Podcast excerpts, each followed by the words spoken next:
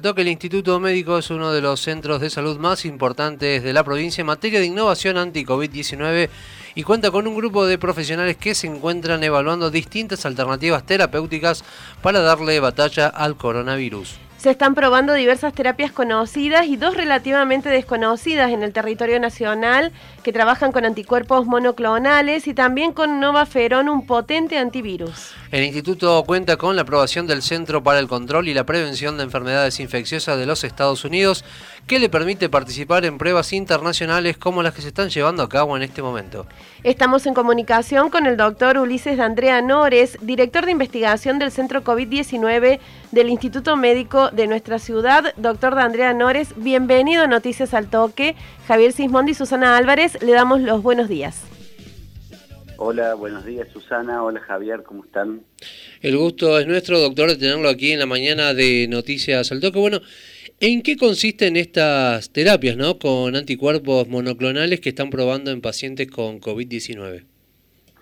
Bueno, mira, en primer lugar, contarles un poco que, el centro de que tenemos en el Instituto Médico, que es el centro de investigación, eh, tiene más de 20 años de experiencia, fue fundado por la infectóloga, la doctora Ana Ceballos, que todavía continúa trabajando con nosotros, y esa trayectoria en investigación nos permitió posicionarnos en calidad eh, para poder eh, ser seleccionados por el CDC, que es el Centro de Enfermedades Infecciosas de Estados Unidos, eh, para poder, cuando surgió el tema de la pandemia, desde la pandemia, estar en innovación con todos los tratamientos nuevos que están saliendo todo eh, proyecto de investigación lleva un tiempo muy largo de lo que son las aprobaciones, entonces nosotros fuimos seleccionados en septiembre del 2020, pero recién pudimos empezar a trabajar en abril eh, del 2021, después que se logran pasar todas las etapas de aprobaciones en comité de ética, COE, SANMAT, y tener todo aceitado lo que son eh, el personal, los equipos que necesitas para poder eh, investigar en esta, en esta área. Y hoy por hoy tenemos eh, ya empezado un estudio eh, que es un fase 3 de monoclonales. Los estudios fase 3, y principalmente estos monoclonales, es para pacientes de riesgo ambulatorio, es decir, aquel paciente que se contagia coronavirus y que por su patología de base puede llegar a tener eh, un desenlace un poco más eh, grave con eh, respecto a la enfermedad, entonces en ese primeros días de enfermedad, que tiene que ser antes de los 10 días, los monoclonales se vienen utilizando desde el inicio de la pandemia con muy buenos resultados a tal punto que han sido aprobados de emergencia y ya se están usando en, Estados Unidos y en Europa, pero mientras tanto, al igual que las vacunas, siguen con sus procesos de investigación como para hacer la letra fina del prospecto y como para poder tener después las aprobaciones en cada una de las entidades regulatorias de todos los países. Y en este momento es con este estudio que estamos eh, trabajando. Y en cuanto al Novaferón, doctor, ¿qué tipo de medicamento es y cómo actúa en la recuperación de los pacientes con COVID? El Novaferón es un estudio que, que también fase 3 que se va a iniciar muy pronto, todavía no estamos con, utilizándolo porque todavía no ha llegado al país, pero se va a utilizar en, pocos días o en poco tiempo, cuando tengamos todos los recursos. Es un antiviral que se utiliza en la etapa más tardía, es decir, en la etapa del paciente internado, en ese paciente que está con, con mucho requerimiento de oxígeno, va a punto de pasar a un respirador, y es, eh, a diferencia, de, les voy a explicar un poquito la diferencia entre el monoclonal y el novaferón. Los dos son antivirales, pero el monoclonal, que tenemos el orgullo de que lo descubrió un argentino, que fue premio Nobel, que fue Milstein, eh, y se utiliza para diferentes enfermedades, este específico del COVID se une a dos receptores diferentes del virus y en ese momento en que el virus se está metiendo en la célula del cuerpo para replicarse, evita la unión del virus a la célula del cuerpo para que no haya esa gran replicación viral y después las cascadas inflamatorias que desencadenan la enfermedad entre el día 6 y el día 12. El Novaferón es un antiviral, pero se usa cuando ya el virus se replicó en la célula y sale eh, con la viremia en gran cantidad al torrente sanguíneo, entonces en ese momento el Novaferón que es una, una proteína sintetizada muy parecida al interferón, actúa matando el virus en el torrente sanguíneo. Son dos tipos de acciones diferentes y para dos momentos diferentes de la enfermedad. Y se tiene mucha esperanza que estas terapias, eh, cuando estén eh, aprobadas eh, y a la venta en, en los países, pueda llegar a cambiar un poco la historia de severidad tanto para el paciente ambulatorio como para el paciente que eh, está muy, grave en la terapia. Como para dejar y, pasar en limpio, doctor, eh, los anticuerpos monoclonales se utilizarían o se utilizan, digamos, para la primera fase, digamos, de infección y el novaferón ya para cuando es una cuando la enfermedad ya está mucho más avanzada. Exactamente. Ese es el resumen. Doctor, ¿qué resultados se están observando en el tiempo que vienen aplicando eh, las terapias con anticuerpos monoclonales? Mira, nosotros lo que tenemos son los resultados de las fases anteriores, que ya están publicados y que eh, ha hecho que el, anticuerpo monoclonal sea aprobado de emergencia en, en, la mayoría de los países del mundo para poder ser utilizado, porque ha dado excelentes resultados. En nuestro estudio en particular, recién empezamos el 29 de abril y eh, todavía no tenemos los resultados, uno ve lo que ve a simple, o sea, con la experiencia de los pacientes tratados, creemos que como pasó en la fase 2, eh, andan espectaculares, andan muy bien y los pacientes que les toque el anticuerpo monoclonal tienen una respuesta en las pocas eh, horas, entre las 36 y las 48 horas, como está descrito en la, en la fase 2. Además, el, el monoclonal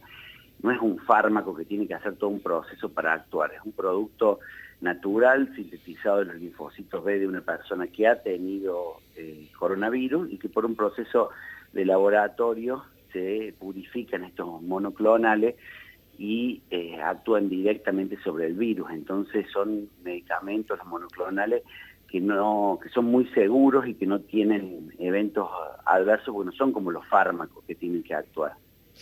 Recordamos que estamos en comunicación con el doctor Ulises de Andrea Nores, director de investigación del Centro COVID-19 del Instituto Médico. El uso del Novaferón, en el caso de que prospere en, en todas estas fases que tiene que atravesar, permitiría liberar a las clínicas de la necesidad de respiradores y a los pacientes de esta situación de tener que exponerse al uso de estos respiradores que por ahí son procedimientos invasivos? Claro, todas las terapias que se están investigando actualmente para el COVID, el objetivo principal, el que es para paciente ambulatorio con monoclonal, es directamente evitar la internación. Y las otras terapias, como el Novaferón, y hay algunas más que se están empezando a, a, visorar muy pronto, que están en fase 2 en, diferentes países, el objetivo es, como vos decís, tratar de que el paciente eh, llegue a necesitar el respirador eso disminuiría muchísimo la mortalidad del virus y eh, liberaría un poco la situación de, sobrecarga de las terapias intensivas. Doctor eh, D'Andrea, ¿cuál es el costo de estos tratamientos y las obras sociales tienen cobertura para ellos? Y actualmente todo eh, producto que está en investigación todavía no está licenciado y al no estar licenciado no tiene precio de mercado y al no tener precio de mercado las obras sociales todavía no, no tienen obligación. Habría que ver, eh, esa es una pregunta muy interesante, qué es lo que la experiencia te dice. La experiencia te dice que eh, lo que funcione y lo que realmente se demuestre que actúa en forma muy efectiva, como esto que tiene una tasa de efectividad de entre el 85 y el 90% para evitar internación, y una vez que se licencie y esté la venta, eh, quizás eh, el Estado le exija a las prepagas cubrirlas. El tema de los costos, eh, no lo sé, por ejemplo, el que está en Estados Unidos en este momento, que es el que le pusieron a Donald Trump, que se licenció, se está vendiendo, que es el de Lilly Farmacéutica, son productos caros que están arriba de entre los 10 mil y 20 mil dólares. Habría que ver si el uso si la cuando se licencia en forma masiva y la producción eh, en mayor cantidad hace que estos monoclonales bajen el costo. Nosotros, por ejemplo, actualmente tenemos un monoclonal que se usa mucho en pediatría, que es, el, eh, es un anticuerpo monoclonal para esos pacientes prematuros, para evitar la infección por el virus respiratorio sincicial, y ese monoclonal inicialmente tuvo un costo muy alto y actualmente eh, ya el costo ha bajado y las obras sociales, las prepagas, lo cubren perfectamente cuando uno tiene un niño prematuro para evitar la infección por el virus respiratorio sincitial. O sea que hay antecedentes, pero es todo un proceso. ¿Por qué le preguntamos esto, doctor? Porque imagínese que estamos transitando una segunda ola con una situación sumamente crítica. Esto trae muchísima esperanza, sobre todo para evitar muertes, pero también para evitar padecimientos que estamos viendo en gente cercana. ¿Y cuál es la posibilidad de acceso, por ejemplo, hoy a este tipo de terapia? ¿Solamente alguien que esté en el instituto médico puede acceder a esto? Eh, ¿Otro paciente que esté en otra institución sanitaria de la ciudad tiene posibilidades también? ¿Cómo es esa situación hoy? Sí, eso es, una buena pregunta para no crear falsas expectativas. En realidad, como dijimos, el producto del Novaferón, el estudio que se va a empezar a iniciar, todavía no está en marcha, o sea que hoy ningún paciente lo puede recibir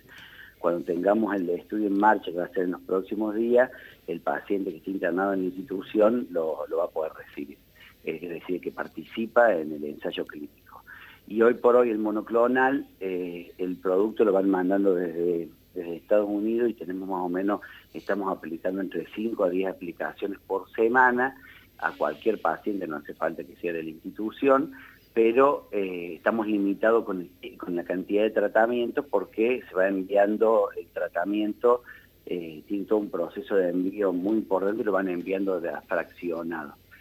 Y hoy yo creo que, en lo que tenemos en las manos para, para poder frenar la, pandemia esta, la internación, la sobrecarga de las clínicas, y que es lo que hay que seguir enfocado, es al tema de las vacunas. Lamentablemente todos estos productos de investigación son cuando o no ha llegado al alcance en las manos del paciente la vacuna o ha habido alguna falla vacunal. A esos son los objetivos, pero hoy tenemos que seguir pensando que la vacunación es la que nos va a sacar de todo este problema que tenemos.